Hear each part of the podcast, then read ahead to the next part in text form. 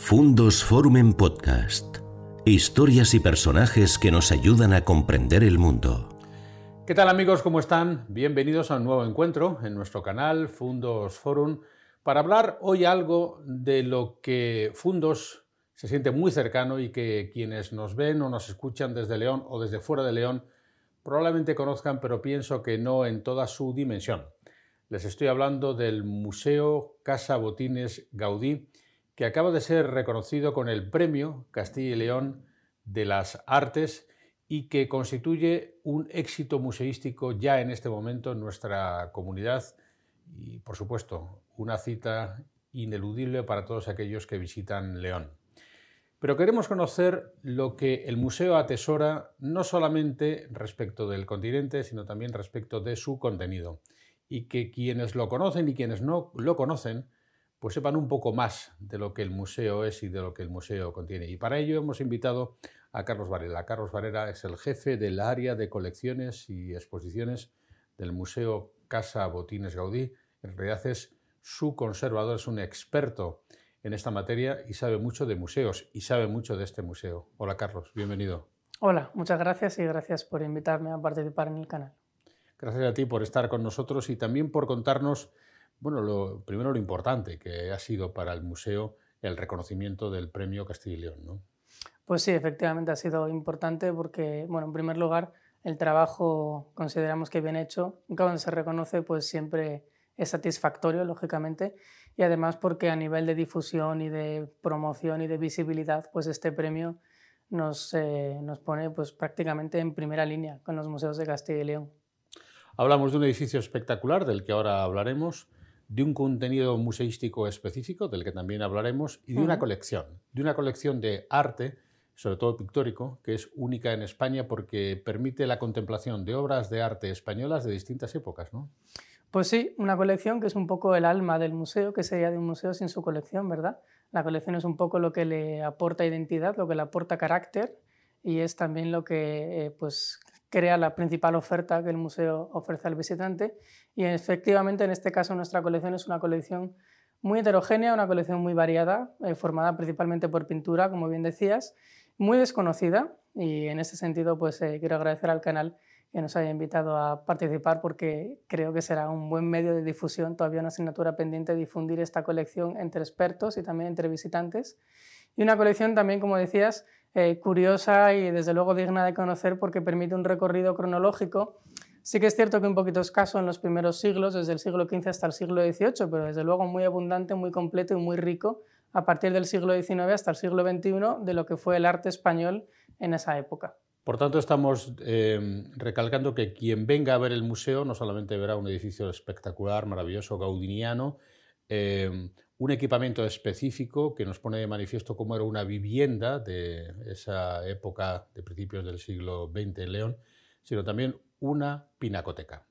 Exactamente, una pinacoteca. Sí, el museo tiene esa doble dualidad, por así decirlo, esa doble naturaleza que hemos intentado conjugar. Está por un lado lo ineludible, el propio edificio, porque nosotros siempre hemos considerado que en el museo su primera pieza, su primera obra de arte es el propio edificio, que es una obra de 1892 de Antonio Gaudí, de unas características pues, arquitectónicas, decorativas, simbólicas, eh, realmente espectaculares, muy interesantes y únicas. Y por otro lado tenemos la colección, la colección eh, de la Fundación, en este caso también colección del museo, que muestra, como decíamos, pues un recorrido por la historia del arte español desde el siglo XV hasta principios del siglo XXI aproximadamente. Por lo tanto, el visitante cuando venga al Museo Casabotines se va a encontrar con estas dos naturalezas, a Gaudí pero aparte de encontrarse a Gaudí, se va a encontrar a Goya, se va a encontrar a Sorolla, se va a encontrar a Dalí o se va a encontrar, pues, por ejemplo, a Antonio Saura. Hablemos del edificio eh, de finales del siglo XIX. ¿Por qué se construyó en León? ¿Qué había antes de ese edificio en esa zona? ¿Quién fue el que lo financió? ¿Por qué llamaron a Antonio Gaudí? Cuéntanos un poco la historia del edificio. Bueno, pues me gusta que me hagas esta pregunta porque es un tema muy interesante y además que estamos reivindicando mucho desde el museo.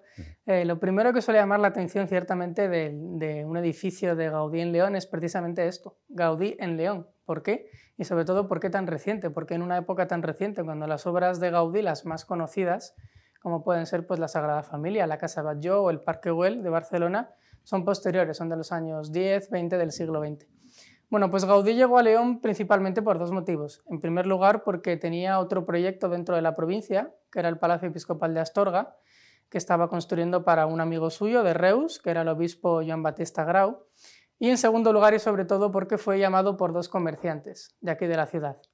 Eran dos comerciantes que se llamaban Simón Fernández y Mariano Andrés. Y estos dos señores pues tenían un negocio, en concreto una tienda de tejidos, donde vendían telas al por mayor que traían desde Barcelona. Por lo tanto, al tener eh, esas telas que traían desde Barcelona, pues tenían contactos dentro de la burguesía de las clases altas catalanas y en concreto de esta ciudad, de Barcelona. Y allí se cree que pudieron preguntarle a su principal proveedor, que era Eusebio Güell, gran conocido por todos los gaudinistas y admiradores de la obra de Gaudí, porque fue quien le encargó, por ejemplo, el Parque Güell o el Palacio Güell, entre otros edificios, le debieron preguntar si no conocía algún arquitecto que le pudieran construir un nuevo edificio, porque bueno, la empresa estaba creciendo mucho, cada vez tenían más clientela, estaban empezando a vender fuera de León también, en el resto de las provincias colindantes, y el edificio que tenían en la Plaza Mayor pues se les quedaba pequeño.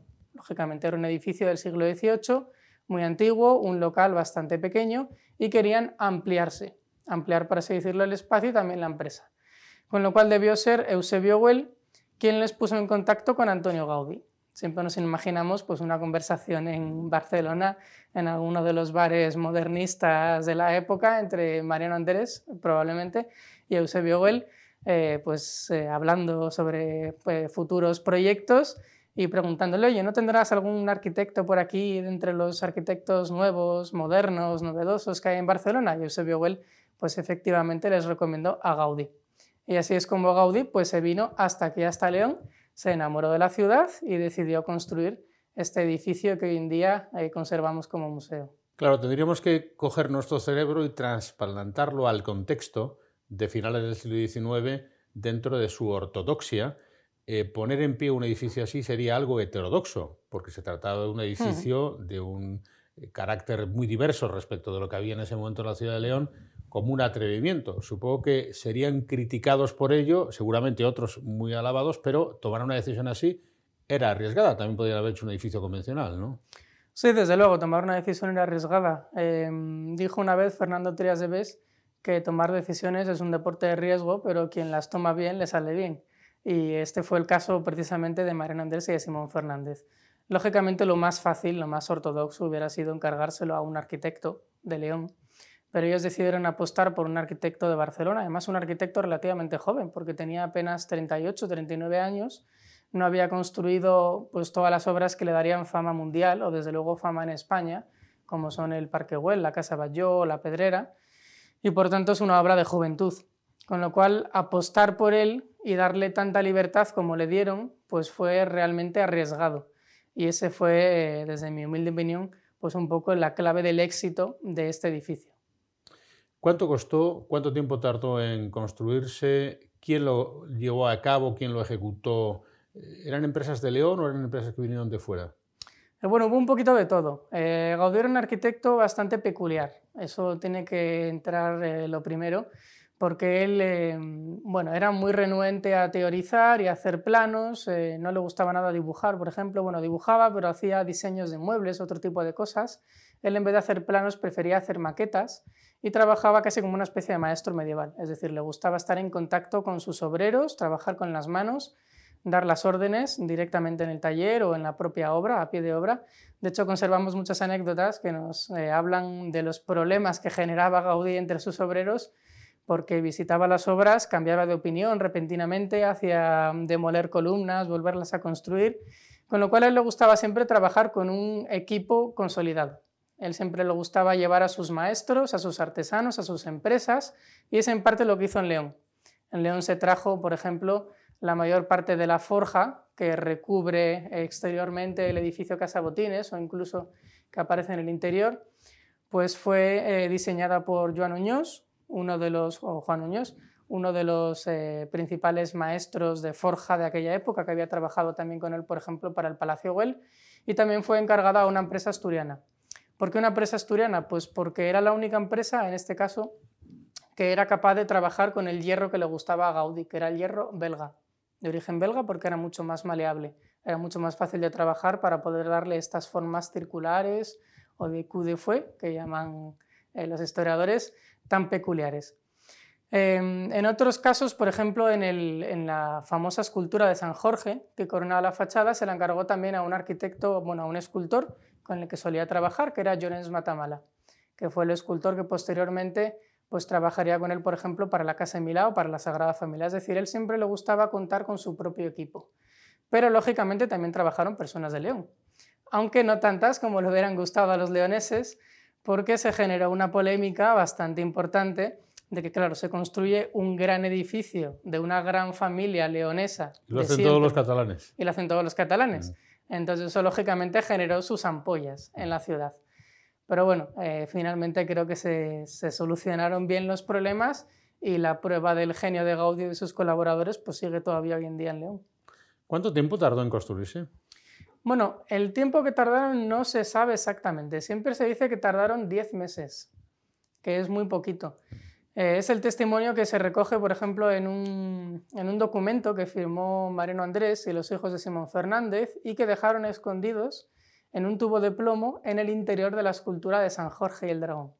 Esta es una de las anécdotas que más gustan del edificio, que en los años 50, 1953 más o menos, la escultura de San Jorge que corona la puerta principal estaba en mal estado, con lo cual deciden retirarla para restaurarla. ¿Y cuál es su sorpresa? Que descubren que dentro estaba, había un tubo de plomo donde eh, los propietarios habían escondido un documento en el que mm, pues, dan varias información sobre el edificio, entre ellos la duración. En este documento dicen que fueron 10 meses apenas, que empezaron en enero de 1892 y que terminaron en 10 meses. Luego intuimos que fue en torno a octubre. Por eso este año estamos celebrando precisamente el 130 aniversario de la construcción del edificio. Pero lo cierto es que si nos fiamos en la documentación, que es realmente lo único que fiable, fiable al 100% que podemos tener, el edificio comenzó a construirse efectivamente en enero de 1891, pero comenzó a habitarse efectivamente en 1895. Con lo cual, pues entendemos que durante este periodo de tiempo estaría rematando. construido, exactamente, estaría rematando, remates interiores, amueblar, todo este tipo de cosas. En todo caso, es una proeza, un edificio de esa naturaleza, una construcción tan rápida, es algo realmente muy importante, ¿no? Pues sí, fue una proeza, sobre todo para León, que apenas era pues, un pueblo de 12.000 habitantes, sobre todo para haber empezado a construir en invierno, en enero. El invierno de León, pues eh, especialmente en el siglo XIX, era complicado. ¿Cómo lo consiguió Gaudí? Bueno, pues lo consiguió porque eh, gran parte del edificio vino prácticamente ya hecho. Por ejemplo, las columnas se trajeron, las columnas interiores del edificio de hierro se trajeron desde Badalona, directamente ya montadas. Lo mismo sucedió con las carpinterías, con las puertas, con las ventanas, con lo cual pues realmente únicamente tuvieron que ir montando el edificio como si fuera una especie de Lego.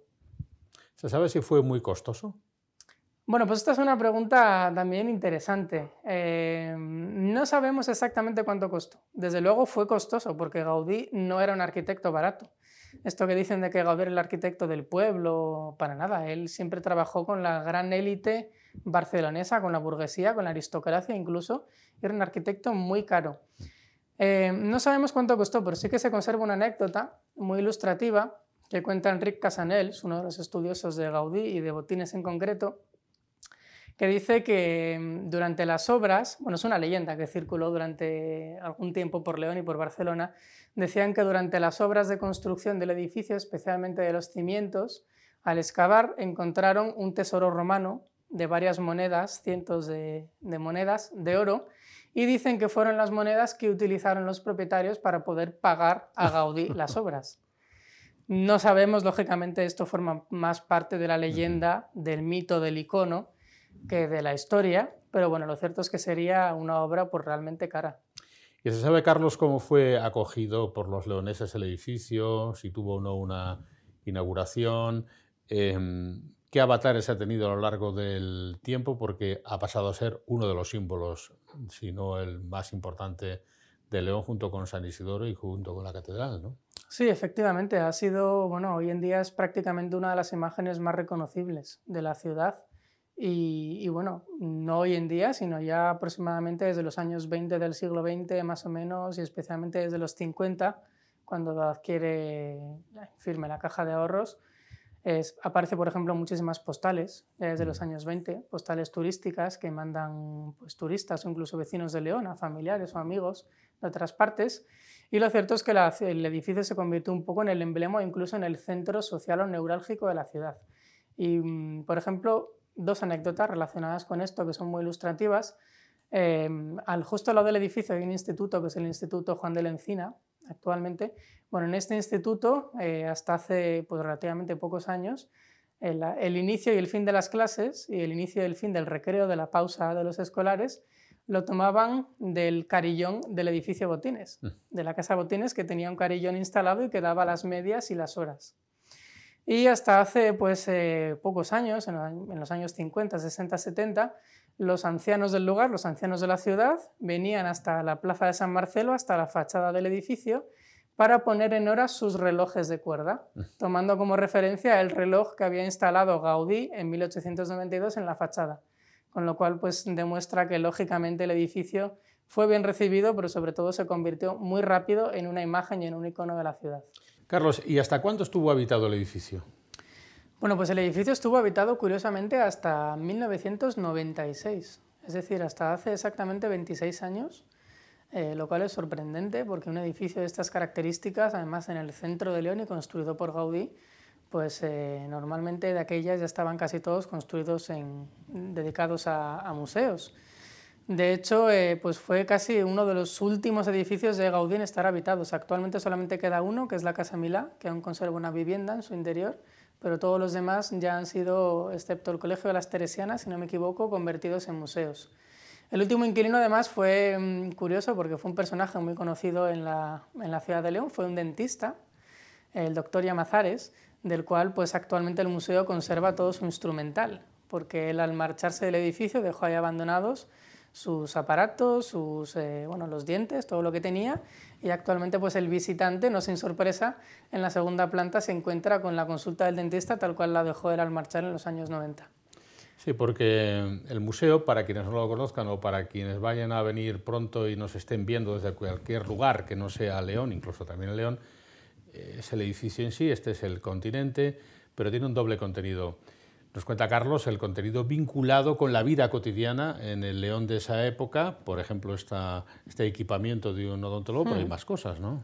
Sí, hay más cosas. Hay, por ejemplo, una recreación de una de las viviendas que hubo en aquella época, en concreto de la vivienda de Mariano Andrés, el impulsor y propietario del edificio durante gran parte de su vida, hasta los años 20, eh, con muebles originales que estaban eh, originalmente en, en, la vivienda y también con otros muebles eh, de la época que podían haber estado perfectamente como estaban en gran parte de las viviendas burguesas de aquella época. Y su objetivo es un poquito pues mostrar al visitante cómo vivía una familia de la burguesía de León en aquella época, finales del siglo XIX, principios del siglo XX, que además es una época muy interesante para la vida cotidiana porque se dan una serie de revoluciones, de cambios, de novedades en cuanto a higiene, a costumbres, que aparecen reflejadas en la vivienda y que creemos muy interesante que el visitante conozca. Y que lógicamente tenía este edificio, porque como curiosidad, déjame decirte que fue el primer edificio de toda la provincia de León que tuvo agua corriente y que tuvo baños, aseos. ¿Y eso por qué? Bueno, pues no sabemos muy bien, seguramente por el carácter inquieto vanguardista de Gaudí y también por el carácter moderno de Mariano Andrés. Mariano Andrés que viajaba por Barcelona, por España y, y decidió que su edificio pues, tenía que estar lógicamente a la altura de las circunstancias y de los tiempos.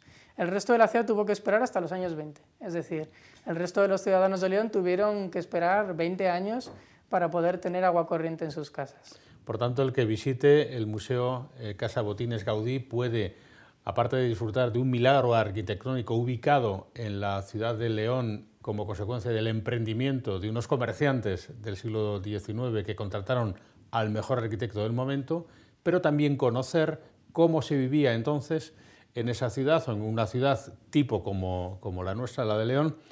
Y luego el segundo milagro, que es la visita a una pinacoteca.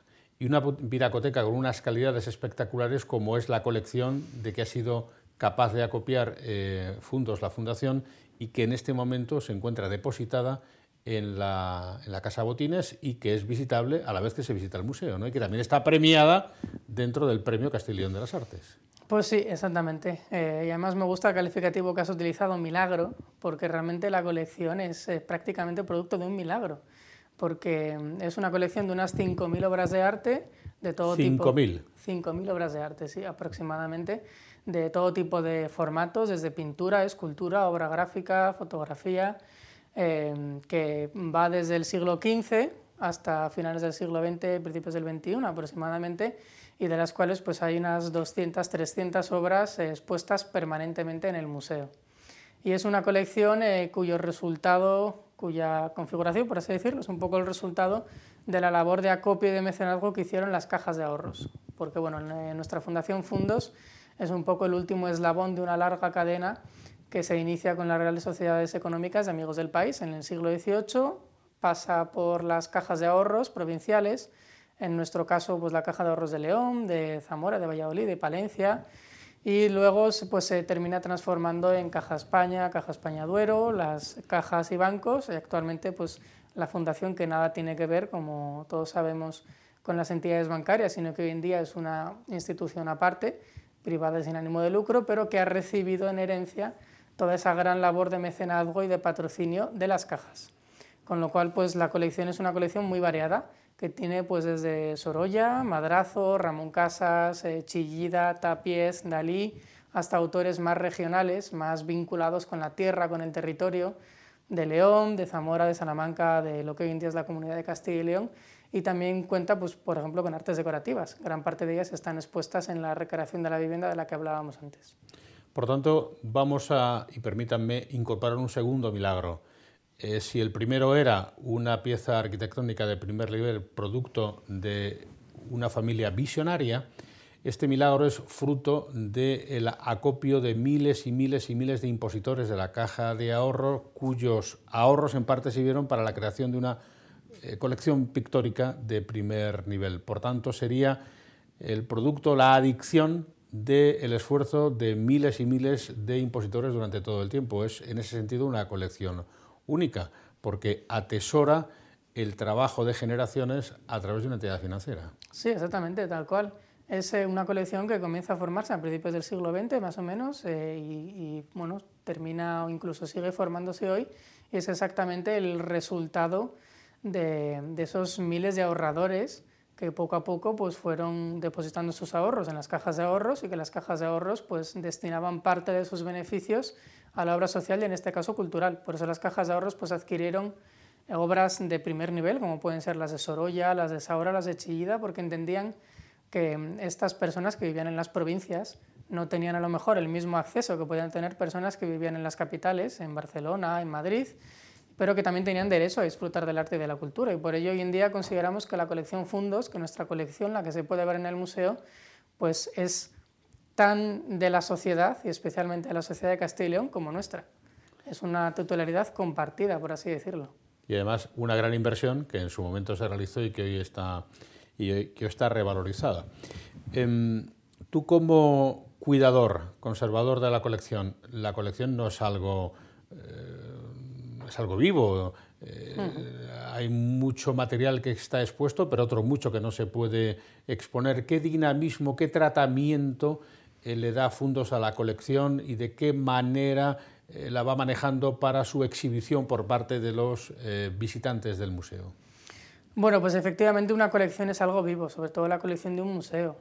tenemos que empezar a eliminar esta imagen y esta visión de museos como espacios anquilosados, tradicionales, donde se conserva el pasado.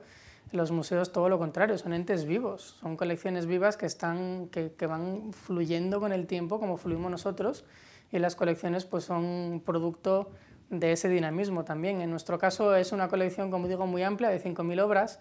El museo, por sus características, pues solamente puede acoger en este momento 200, 300 aproximadamente, pero la Fundación pues mantiene una política de exposiciones temporales muy activa, que permite ir renovando e ir sacando obras que actualmente o que normalmente no están expuestas, pero que a través de exposiciones temporales o itinerantes pues se muestran como por ejemplo la exposición La Divina Comedia en el Arte, que Fundos promueve y que lleva pues, a lo largo del año 2022 y 2023 por toda la comunidad de Castilla y León.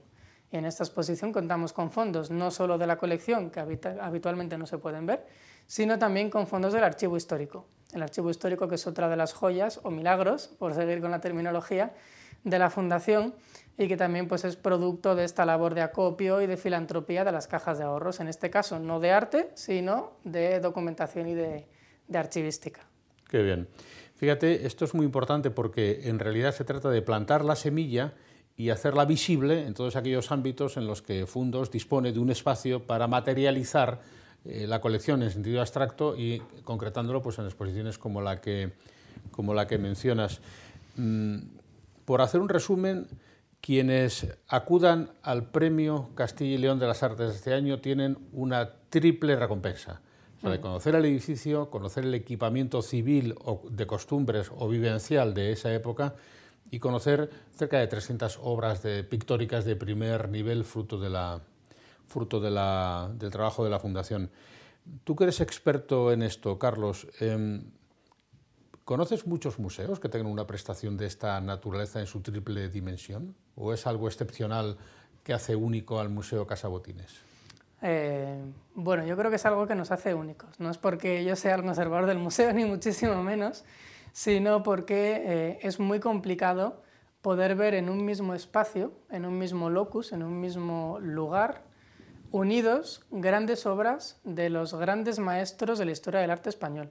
Porque quien viene al museo puede ver obras de Francisco de Goya, de Joaquín Sorolla, de Salvador Dalí y obras de Gaudí, porque el propio edificio, el propio contenedor del museo es una obra de Gaudí. Es decir, el visitante pues tendrá eh, una visión de grandes obras maestras de los grandes maestros de la historia del arte en España en un mismo espacio. Hay muchísimos edificios de Gaudí, eh, todos maravillosos, eh, sin ninguna duda, como los edificios de Barcelona o los edificios que tienen comillas o en Astorga. Hay muchísimos museos de bellas artes fantásticos y con colecciones eh, mayores que las nuestras, pero no hay ni uno solo, ningún edificio de Gaudí y ninguna colección de bellas artes que esté unido en un mismo espacio. Y eso es lo que diferencia al Museo Casa Gaudí. Puede ocurrir que te guste mucho la pintura, aquí tienes una gran oportunidad puede ocurrir que no te guste nada la pintura, pero que te guste mucho la arquitectura. Aquí la hay también. Puede que ninguna de las dos cosas que se puedan interpretar como materia inerte te interesen, pero que te interese la vida de la gente en un momento determinado, hmm. también tienes esa oportunidad. Y si te interesan las tres cosas, pues obviamente eh, la visita es, algo obligado. Hmm. Eh, esta sería una de las tendencias de la museística moderna, el de el polimorfismo de lo que se propone, que el continente y el contenido sean, sean interesantes, que ir a ver un museo no solamente ir a mirar, sea ir a mirar paredes.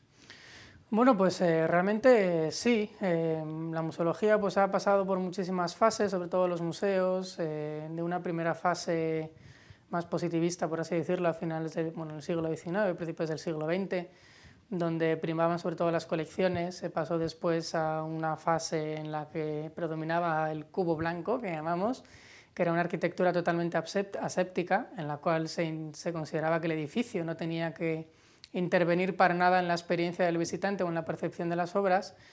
Y es verdad que venimos de una época en la que los museos están de moda, que han crecido museos casi como setas por todas partes, ¿verdad? Eh, y sobre todo grandes museos, museos estrella, por así decirlo, con arquitecturas inmensas, espectaculares. Eh, me vienen a la cabeza varios ejemplos que no voy a mencionar, pero que seguramente todos conozcamos. Eh, museos hechos por arquitectos de prestigio, arquitectos internacionales con arquitecturas sugerentes que son tan importantes casi como sus colecciones o incluso más. Museos muy grandes que son incapaces, somos incapaces de abarcar, como los grandes museos tradicionales. Y sin embargo, hoy en día la tendencia y sobre todo a partir del, confinamiento de la pandemia, es ir a museos más pequeños, museos más abarcables, en los cuales no solamente la colección sea interesante, sino también el edificio, llegar a un equilibrio entre los dos. Y en este sentido, pues el Museo Casa Botines Gaudí, el museo que nos ocupa, pues es un paradigma, casi por así decirlo, porque es un museo de provincias, no es un museo de ámbito nacional, aunque es un museo de ámbito internacional, así está reconocido por la Junta de Castilla y León, porque su actividad su proyección y su interés es de ámbito internacional, como todos sabemos. Pero no deja de ser un museo en una capital de provincias con un tamaño abarcable que el visitante puede ver sin que le dé la famosa fatiga de los museos, sin que esté cansado ni tenga ganas de marcharse a tomarse una cerveza al bar de enfrente. Y además es un museo que permite, eh, como decías, pues esas doble, incluso triple iniciativa, que es el edificio, que es eh, la propia historia del edificio, la vida cotidiana de las personas de aquella época y que es la colección.